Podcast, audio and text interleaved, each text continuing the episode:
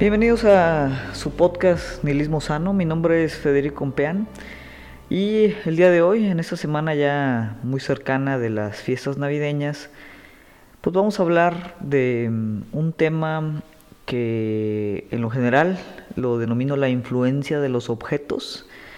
Tiene tal vez un pues un título, una connotación vamos a decir un poquito técnica, pero pero es tal cual Em, lo, que, lo que indica. Es decir, el día de hoy quiero hablar un poquito de, del mundo material, es decir, lo que implica la materialidad y cómo esta, pues de otra manera afecta em, pues la forma en la que pensamos, la forma en la que vivimos.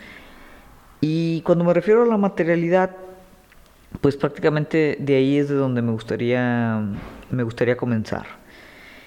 Y la reflexión, ¿no? sé yo creo que siempre es importante platicar un poquito de, de dónde viene o de dónde ocurre o surge la idea ¿no? de, platicar ahorita de los objetos. Y, y, la reflexión así muy claramente deriva de mm, e, este fin de semana, eh, mi esposa y yo tuvimos un, un pequeño, vamos a llamar, curso en, en el que hablamos principalmente o, o en relación con estos temas. ¿no? Una amiga común eh, imparte por ahí ciertas, eh, vamos a llamar como pequeños seminarios filosóficos, y en uno intensivo ¿no? que estuvimos llevando y platicando eh, durante el día sábado, el día domingo de esta semana, pues tocamos una serie de autores interesantes, pero, pero sobre una idea central o una de las ideas centrales que platicábamos era el concepto de la inmanencia. Para los que mm, no estén muy familiarizados con el tema de la inmanencia, ahorita vamos a hablar, eh, pues obviamente de, esa parte, lo vamos a tratar de definir de forma eh, general. Eh, pero, pero al final pues, la, inmanencia otra vez remite a la materialidad. Cuando decimos, por ejemplo, materialismo, pues yo creo que la mayoría de nosotros lo, primero que nos imaginamos o lo primero que referimos pues es a esa condición en, la que tratamos de nutrir nuestra vida con, elementos materiales. Sin embargo aquí pues es explorar una definición de materialismo tal vez un poquito más del lado de la, física en contraposición con por ejemplo pues a veces esta dualidad que existe a nivel filosófico entre los temas materiales y el, pensamiento, las ideas, ¿no?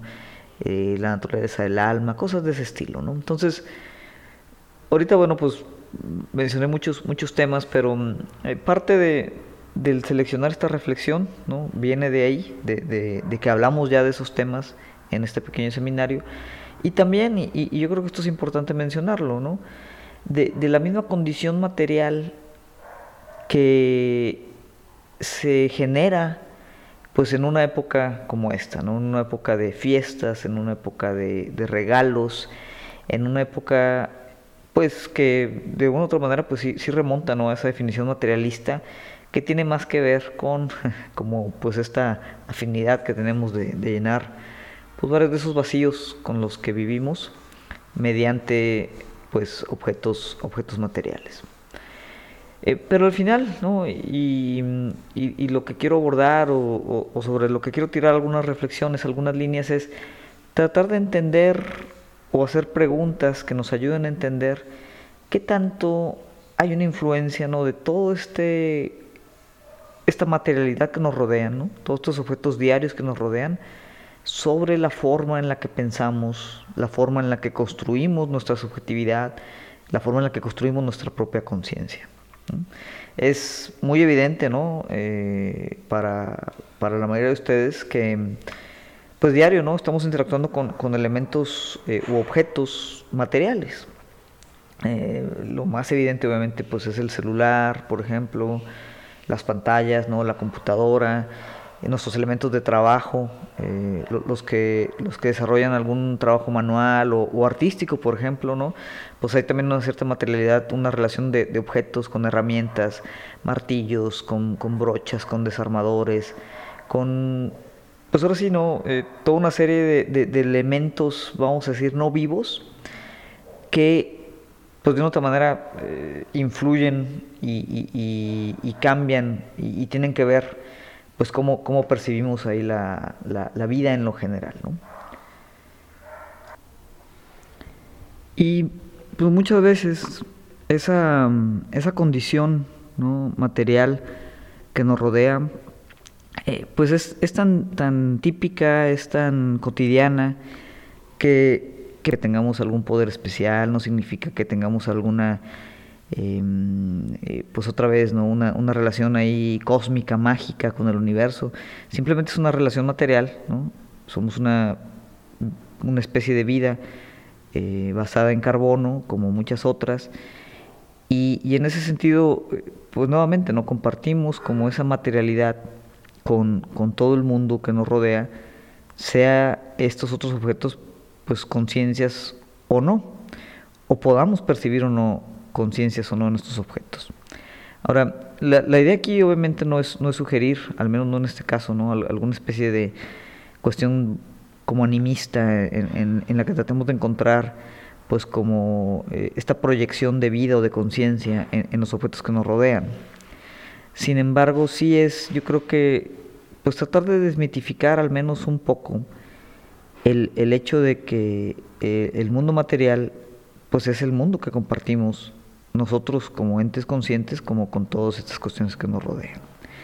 Y eso es a lo que me refiero ¿no? con, con la definición de materialismo.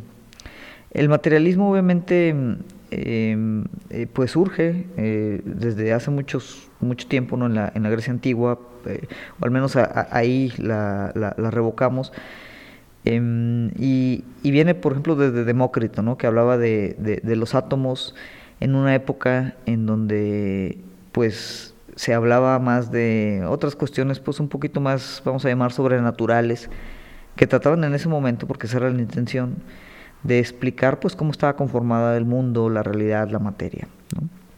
Eh, entonces, Demócrito, eh, y por ejemplo uno de, de, pues, mis filósofos favoritos eh, que sale de esta tradición materialista también, pues es Epicuro. Que Epicuro, pues contemporáneo de Platón, era digamos, como esta contraparte en donde, por un lado, pues en la, en la tradición platónica de pues este mundo de las formas, los mundos ideales, ¿no? De, de otra vez una, una, filosofía de la trascendencia que digo no es coincidencia el, el, pensamiento platónico pues eh, fundamenta también muchas de las nociones del pensamiento religioso eh, tanto antiguo como moderno pues choca ¿no? con la, el materialismo de Epicuro que se expresa, eh, por ahí si a alguien le interesa, se, expresa de forma eh, muy clara, muy contundente en, en, el poema de Lucrecio de La naturaleza de las cosas. ¿no? Un poema que, que, mm, aunque obviamente tiene su, su, sentido literario para la época en la que es escrito, pues no deja de ser más como una, un tratado, ¿no? Un, una especie de tratado eh, físico que, que intenta otra vez explicar pues la materialidad, ¿no? Eh, intenta desmitificar la condición de las cosas, de los espíritus, de la humanidad. Eh, y, de esta tradición materialista, ¿no? Muy antigua, pues surge, ¿no? Obviamente eh, todos los temas empiristas, este, y, hasta cierto punto, ¿no? Muchas de las acepciones bajo lo cual está construido incluso el pensamiento científico. Ahora, el materialismo, pues otra vez tiene, tiene una serie de implicaciones importantes. Y, aquí ¿no? hablábamos de la trascendencia en las filosofías de Platón, en los pensamientos religiosos, pues la trascendencia, digamos, es, es, como este concepto que, que choca o, o, es contrario a, lo que hablábamos de la inmanencia. ¿no? O sea, el, trascender, pues como lo entendemos como ese ir más allá, ¿no? como ese eh, quedar eh, inmortalizado, por ejemplo, ¿no? En, fuera de uno mismo. ¿no? Em, en, pensamiento religioso, por ejemplo, si, tomamos en cuenta eh, la idea, por ejemplo, del cielo, la vida eterna, pues la vida eterna es, trascender precisamente ¿no? esta materialidad hacia un plano eterno, distinto, ideal, em, de, existencia trascendente. ¿no?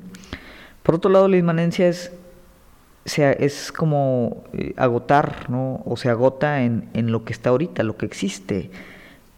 que podría ser el mismo tema de la materialidad. Quien evoca o, aborda o, genera como esta, esta, concepción de inmanencia, también es un filósofo por relativamente antiguo, que es eh, Baruch Spinoza. Baruch Spinoza, eh, un filósofo yo creo que revolucionario para sus tiempos, revolucionario todavía actualmente, ¿no? Eh, pues fue un filósofo que eh, él partía de, digo, como los filósofos de su tiempo, pues él, trataba de generar tratados y sistemas completos, ¿no? Para otra vez nuevamente intentar explicar la existencia en su totalidad. Y en ese sentido, por ejemplo, pues Spinoza hablaba, para los que estén familiarizados con él, pues, eh, por ejemplo, de la sustancia, que es como todo lo que existe, eh, una sustancia infinita con una serie infinita de atributos. Y en esa concepción muy famosa de, Spinoza de Dios o la naturaleza, pues básicamente él, acuñaba este término de inmanencia eh, en el sentido de que, pues él decía que hay una sustancia que es infinita, que tiene una cantidad infinita de atributos, es decir, una sustancia que es todo, y esta sustancia que es todo, que es Dios o la naturaleza, pues ahí está inmanente en el sentido que todo, si esta parte es infinita y completa, no hay nada fuera de ella. O sea, no hay nada fuera de la sustancia, no hay nada que exista o pueda existir ¿no? bajo el presupuesto de que esta sustancia pues, es infinita y tiene una cantidad infinita de atributos. Entonces, al agotar ahí toda la existencia en esta sustancia, que, que pues es como esta, esta concepción de divinidad, Em, que algunos llamarán panteísta en, en, Spinoza, pues ahí se, acuña el término de inmanencia. Es decir, inmanencia es adentro, ¿no? No, no hay nada fuera de esto, todo está ahí, todo se agota en esa materialidad, todo se agota en esa existencia completa. Y obviamente eh, esa, esa mónada ¿no? que, que, concierne todo, que contiene todo, pues es, es un elemento material. Es decir, no hay nada más allá, no, hay un mundo distinto, no, no hay un, cielo, un infierno, un mundo de las ideas, un, plano de lo, de lo, ideal, este, un, plano de lo etéreo. Todo se encuentra en la materialidad inmanente. Entonces, igual como Epicuro, Spinoza eh, bastante, digamos, eh, en contra de lo que, lo que hablaban sus contemporáneos, pues se va dirigiendo como este tipo de, canon filosófico, un poquito vamos a llamar contestatario, de, pues estas cuestiones trascendentes que pues plagan ¿no? mucho del pensamiento antiguo y mucho del pensamiento moderno. Entonces de, ahí viene, ¿no? de, ahí podemos eh, tomar estas lecturas que nos ayuden a entender la parte de la materialidad. Mm, si nos venimos un poquito más, eh, pues hay una relación clara también del materialismo con por ejemplo, Marx. ¿no? Aquí hemos hablado ya anteriormente de marxismo, el marxismo que deriva también de Hegel, que Hegel obviamente tiene también influencia espinosista, pero, pero a diferencia de Hegel, pues Marx habla del materialismo dialéctico, ¿no? y de las condiciones materiales, y a partir de ahí se, fundamenta el marxismo, es decir, nuevamente es, una aproximación inmanente a las condiciones, en este caso políticas, sociales de, la gente y de los trabajadores. Es decir, estamos hablando aquí de, una realidad material, una condición material que afecta a los trabajadores. El trabajador está ubicado en una materialidad, ¿no? En, su línea de producción, en sus herramientas que utiliza, como platicábamos, en su condición social, en, su condición, por ejemplo, marginal incluso, que, hace que, que a partir de ahí empezamos a plasmar pues una especie de praxis política ¿no? y una serie de em, pues otra vez eh, estimados eh, o, sugerencias o líneas que, nos ayuden a, actuar ¿no? y, y, eso también está basado en esa parte en esa concepción inmanente es decir Marx decía ¿no? lo, lo, lo que intentamos no es solamente interpretar el mundo ¿no? sino cambiarlo transformarlo así como el trabajador como la manufactura transforma pues la materialidad ¿no? de, esa materia prima que transformamos en, en, en N cantidad de cosas. ¿no? Por ejemplo, reflexionábamos eh, en este pequeño seminario que, les platicaba sobre, por ejemplo, la, condición material, por ejemplo, del acero, ¿no? de los metales, que al final, digo, visto de lejos, pues un paso metal es un paso metal y no hay nada más, ¿no? Pero dentro hay toda una estructura cristalina, de otra vez un arreglo atómico, que esto otra vez son, ideas que vienen desde, desde, muy antiguas y que conforme avanzó la ciencia pues pudimos ir corroborando, ¿no? modelando este, y, sistematizando. Pero al final, ¿no? Ah, o sea, los, los, los, aceros, los metales, pues son, son elementos, estructuras cristalinas que no se acomodan en, en esa estructura física de forma aleatoria, sino que se, se estructuran o se acomodan o se arreglan prácticamente, digo, obviamente por el, tipo de composición del, que están formados, pero esa composición pues reacciona o, se, se, acomoda en relación a la cantidad de energía que tiene disponible, de, la forma más óptima. ¿Y qué es lo que pasa no? cuando manufacturamos, cuando producimos algo a, partir de, de, los aceros, del metal? Pues lo que estamos haciendo es transformar esa materia prima mediante pues el agregarle o el quitarle energía. O sea, dar un martillazo a, un pedazo de forja caliente es aplicar energía, es trabajar ese material. Entonces, en esa condición física, pues al final también podemos hacer un puente ¿no? a la condición, vamos a decir, más política o más eh, eh, económica o social de esa materialidad. Y volvemos nuevamente al, punto, ¿no? La influencia de los objetos. Esta semana anterior, por ejemplo, eh, digo, algunos de ustedes tal vez no, no, no, lo saben, pero bueno, yo, yo otra vez trabajo como ingeniero de manufactura y esta semana eh, estuve asistiendo ya a la planta, eh, tenemos una planta ahí de ensamble. Y, y en esta serie de reflexiones, pues obviamente me ubiqué en, la, en la planta de ensamble. Y ahí obviamente pues tenemos muchos trabajadores, ¿no? cuyo día a día, cuya jornada completa pues está situada en esa planta y depende, ¿no? Mucha de la, pues otra de la subjetividad eh, que ellos atienden, eh, las nociones, eh, vamos, la, la, la, la esencia de, de, la vida misma, porque están ahí, pues una buena cantidad de su vida, pues atiende una, a esta planta de esta serie de objetos ¿no? diseñados alrededor de la planta, estos sistemas de trabajo diseñados alrededor de, de otra vez pues una condición ahí de productividad, eh, a, su interacción que tienen ahí, eh, tanto visual como física, con sus herramientas, con el producto que ensamblan, con el trabajo que hacen. Entonces, no es de sorprender, o, no debería sorprendernos, el, tratar de, de, entender o visualizar, pues cómo todos esos objetos no inanimados, componen y, estructuran también mucha de la forma en la que, por ejemplo, yo o estos trabajadores, pues interpretamos, observamos el mundo. Y, es difícil, ¿no? Entender como que hasta qué punto influye, hasta qué punto influimos nosotros, pero nuestra subjetividad está construida otra vez a partir de, de materialidades. Otro ejemplo tal vez más simple es ahorita que estamos otra vez en estas épocas navideñas, pues estamos llenos, rodeados, digo, desde hace casi dos meses, ¿no? Pero estamos rodeados ahorita más que en otro tiempo, pues de toda esta decoración, eh, pues de la época decembrina, ¿no? Las guirnaldas, las luces, los monos de nieve, inflables, el trineo, Santa Claus, etcétera, etcétera. Todos estos son objetos materiales, ¿no? Que, evocan otra vez ciertas construcciones sociales, de la época actual, de la fiesta de, invierno, de, de, pues de este periodo, eh, en algunos casos vacacional, con suerte, ¿no? Pero nos influye, o sea, tanto nos influye ver ese tipo de decoraciones como nos influye el, no verlas, ¿no? El saber que no están ahí cuando quisiéramos o pensaríamos que deberían de estar ahí, ¿no? y, y en ese mismo sentido, también así vamos instaurando, ¿no? Este tipo de decoraciones, digo, Halloween, Día de Muertos, eh, la primavera, o siempre hay una condición ahí em, eh, social que estructuramos otra vez a través de lo material.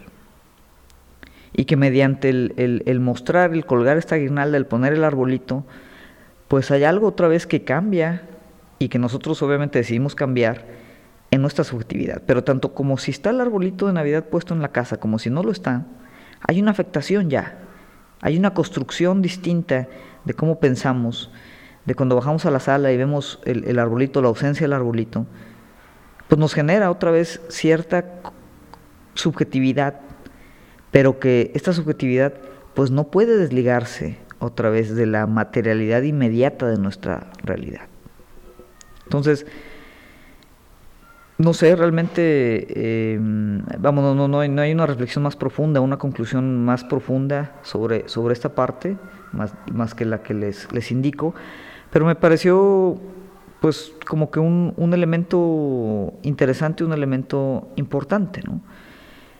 Y, y en, en, hay muchos filósofos obviamente que lo retoman, y, y yo creo que reflexión es como hacer una especie de valoración de, de estos objetos como, como, productos o productores ¿no? de, de nuestro pensar subjetivo. Es decir, tratar de eliminar como esta dualidad que a veces todavía consideramos que, nuestras subjetividades están pues aisladas, digamos, del entorno material. Otro, otro ejemplo, el celular mismo, que también lo hemos mencionado aquí varias veces. Es, es una realidad yo creo que eh, innegable, que la interacción con esa materialidad, con esa, esa máquina compleja, inteligente, entre comillas, cambia nuestros modos de percibir el mundo. Y, no solo por la cantidad de información que recibimos a través de este, ¿no? Y, la forma en la que utilizamos la herramienta y tomamos fotografías y, por ejemplo aquí pues ya podríamos entrar en todo un, debate muy interesante sobre, sobre qué tan material es la virtualidad misma ¿no? que, estos, que estos aparatos generan. Si, si, si todavía operan en esta como inmanencia o, o trascienden pues a un, a un plano distinto. Pero, pero al final es, una realidad que la materialidad del celular también afectado, afecta ¿no? la forma en la que percibimos las cosas, la forma en la que percibimos la realidad, la forma en la que pensamos, la forma en la que nos concentramos y, y la misma forma en la que está eh, físicamente, otra vez materialmente cableado nuestro cerebro. Es decir, toda esta condición de distracción, esta, esta economía de la distracción de la que hablábamos también brevemente hace, hace algunos capítulos, afecta físicamente sobre nuestro cerebro, sobre nuestro desarrollo cognitivo, que otra vez, volviendo a la materialidad misma, pues ese desarrollo cognitivo, esa, esa condición misma igual de la salud mental, pues tiene que ver ahí con, ciertas conexiones o desconexiones físicas, cierta eh, interacción, ciertos procesos otra vez físicos, biológicos de nuestro organismo. Y aunque obviamente aquí la idea no es Em, o al menos no, no, no, desde mi punto de vista, el, tratar de, de, simplificar o reducir ¿no? la, la subjetividad a, a, una mera eh, choque interactivo entre, entre átomos, porque eso también eh, nos, nos pierde de vista de lo que siempre hablamos, que son las grandes estructuras que se generan a través de, esta, de este como pensamiento hegemónico. Y, y sí hay una condición obviamente em, ideológica, pero pero esa misma condición ideológica, ¿no? como condición subjetiva de, del mundo o, del colectivo, se genera o se gesta a partir de una materialidad muy clara. Hablamos, por ejemplo, eh, en, este seminario de, una pensadora eh, contemporánea, eh, todavía vive Donna Haraway, muy, muy famosa por su manifiesto Cyborg, Em, y ella también habla de nuestra condición material, eh, es, una autora antiesencialista y, y obviamente plantea eh, cuestiones bastante radicales sobre, sobre pensar el, el mundo ¿no? de, de las conciencias de forma muy dinámica eh, a través de, por ejemplo, pues esta interacción que tenemos con las máquinas pues es, es casi ya simbiótica eh, la relación que tenemos con los objetos, la relación que tenemos con, los animales, con las mascotas, con las especies compañeras. Y, y, entonces se construye, ¿no? O, empieza a construir, pues otra vez otro tipo de subjetividades. Ahora, hay riesgos obviamente también en, en, en, esta construcción ¿no? de nuevas subjetividades, en esta eh, simbiosis otra vez eh, con, con, los objetos. Y, y, yo creo que esta reflexión tendría entonces que ayudar a, a entender esos riesgos, ¿no? Y, y yo creo que, y, por ahí eh, llevaría la discusión, a tratar de no controlar, porque yo creo que es, es, casi imposible no controlar otra vez cómo, cómo operan nuestras subjetividades en relación a nuestros, vamos a decir, afectos materiales, pero al menos estar consciente de esa influencia, ¿no? O sea, estar conscientes de ese proceso continuo, de ese proceso como muy instantáneo que hay diario entre lo que vivimos, lo que pensamos y la inmanencia otra vez de, de, donde operamos. Que es una condición muy diferente, ¿no? Dependiendo si ustedes están enfrente de una computadora, si están eh, haciendo algún oficio, ya decíamos, si están haciendo algún, algún tema artístico, si están afuera, si están adentro, afuera de dónde, adentro de dónde. O sea, hay, hay muchas preguntas, ¿no? Que surgen, pero, pero yo creo que el, el, el punto es ese, ¿no? O sea, cómo estar conscientes de esa interconexión, de ese dinamismo subjetivo que hay. Y no digo entre nosotros y las cosas, sino entre nosotros como cosas y otras cosas distintas. Pero un proceso, otra vez, que, que yo sí me inclinaría a pensarlo exclusivamente desde esa inmanencia material. Entonces, eso es un poquito ¿no? lo, que quería em, platicar eh, y, entender ¿no? cómo esta vida material, esta inmanencia, pues de una otra manera produce esa misma conciencia. ¿no? Hay muchas preguntas, ¿no? o sea, ¿qué significa esta inmanencia? ¿Dónde se agota? Si se agota en algún lado. ¿Cómo, cómo construimos nuestro entorno cognitivo, nuestro mundo, su representación? Pero, pero al final yo creo que en, ese sentido en que la vida material o el, entorno material, la inmanencia, produce conciencia, pues básicamente lo que estamos diciendo es, que hay una influencia de los objetos en nuestra misma sensibilidad, tanto subjetiva como estética. El cuerpo mismo es una materialidad que produce esa conciencia. Es decir, estamos muy acostumbrados a, nosotros vernos como sujetos, ¿no? y olvidarnos tal vez de, también que somos como un, para, usar otra vez eh, lenguajes de, este, de, estas, de estas corrientes, o sea, somos un ensamblaje. Somos una serie también de, componentes materiales, de, articulaciones, de tejidos, de organismos, de células, que operan en, en una especie de conjunto, pero nuestro cuerpo nos produce también cierta, cierta subjetividad en, cuestiones tan simples como por ejemplo el, puro punto de vista, ¿no? Es decir, incluso si alguien ahorita me clonara de forma idéntica y produciera alguien idéntico a mí eh, materialmente y genéticamente, hay una condición física de, de, cómo este clon va a operar que por el simple hecho de que este clon no va a poder estar situado exactamente en el mismo plano material en el que yo estoy, su punto de vista va a ser un poco distinto y su subjetividad entonces se construirá de forma diferente. Entonces, hay una realidad ahí individual. Obviamente hay una realidad, otra vez volviendo al tema espinociano, colectiva, infinita, en la que operamos, ¿no? que existe eh, en sí, para sí, y, no necesita, vamos a decir, ni siquiera ser interpretada. Pero en esa fragmentación consciente de nosotros, ¿no? de las conciencias individuales, sea ilusorio o no sea ilusorio, esa, esa individualización, esa atomización de las conciencias, pues hay otra vez en esa fragmentación pues una subjetividad distinta y que es irreplicable. Y es irreplicable otra vez por las simples condiciones materiales.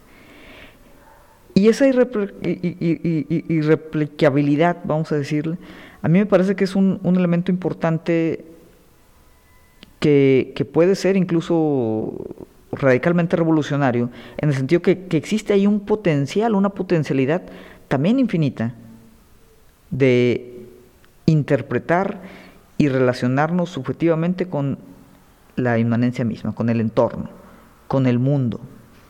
Entonces, aquí yo creo que con, este ejercicio, y, tal vez con esto empezaré a cerrar, lo que está en juego no es, no es una simple relación directa o lineal ¿no? entre qué tanto me influyen las cosas, qué tanto yo las influye, sino en entender esa relación como, como un proceso constante, continuo, que no se termina, que no se acaba, que, que no se traslapa porque, porque es, un, es uno solo, y que en ese proceso, en cuanto más conscientes seamos de, de este, ese observar, ese detenernos a, entender, a, a, hacer esa liga, a hacer esa interpretación, nos permite operar mejor en nuestra materialidad y ser tal vez más conscientes de nuestras mismas subjetividades. Y en ese sentido que hablamos de que la subjetividad puede ser infinita,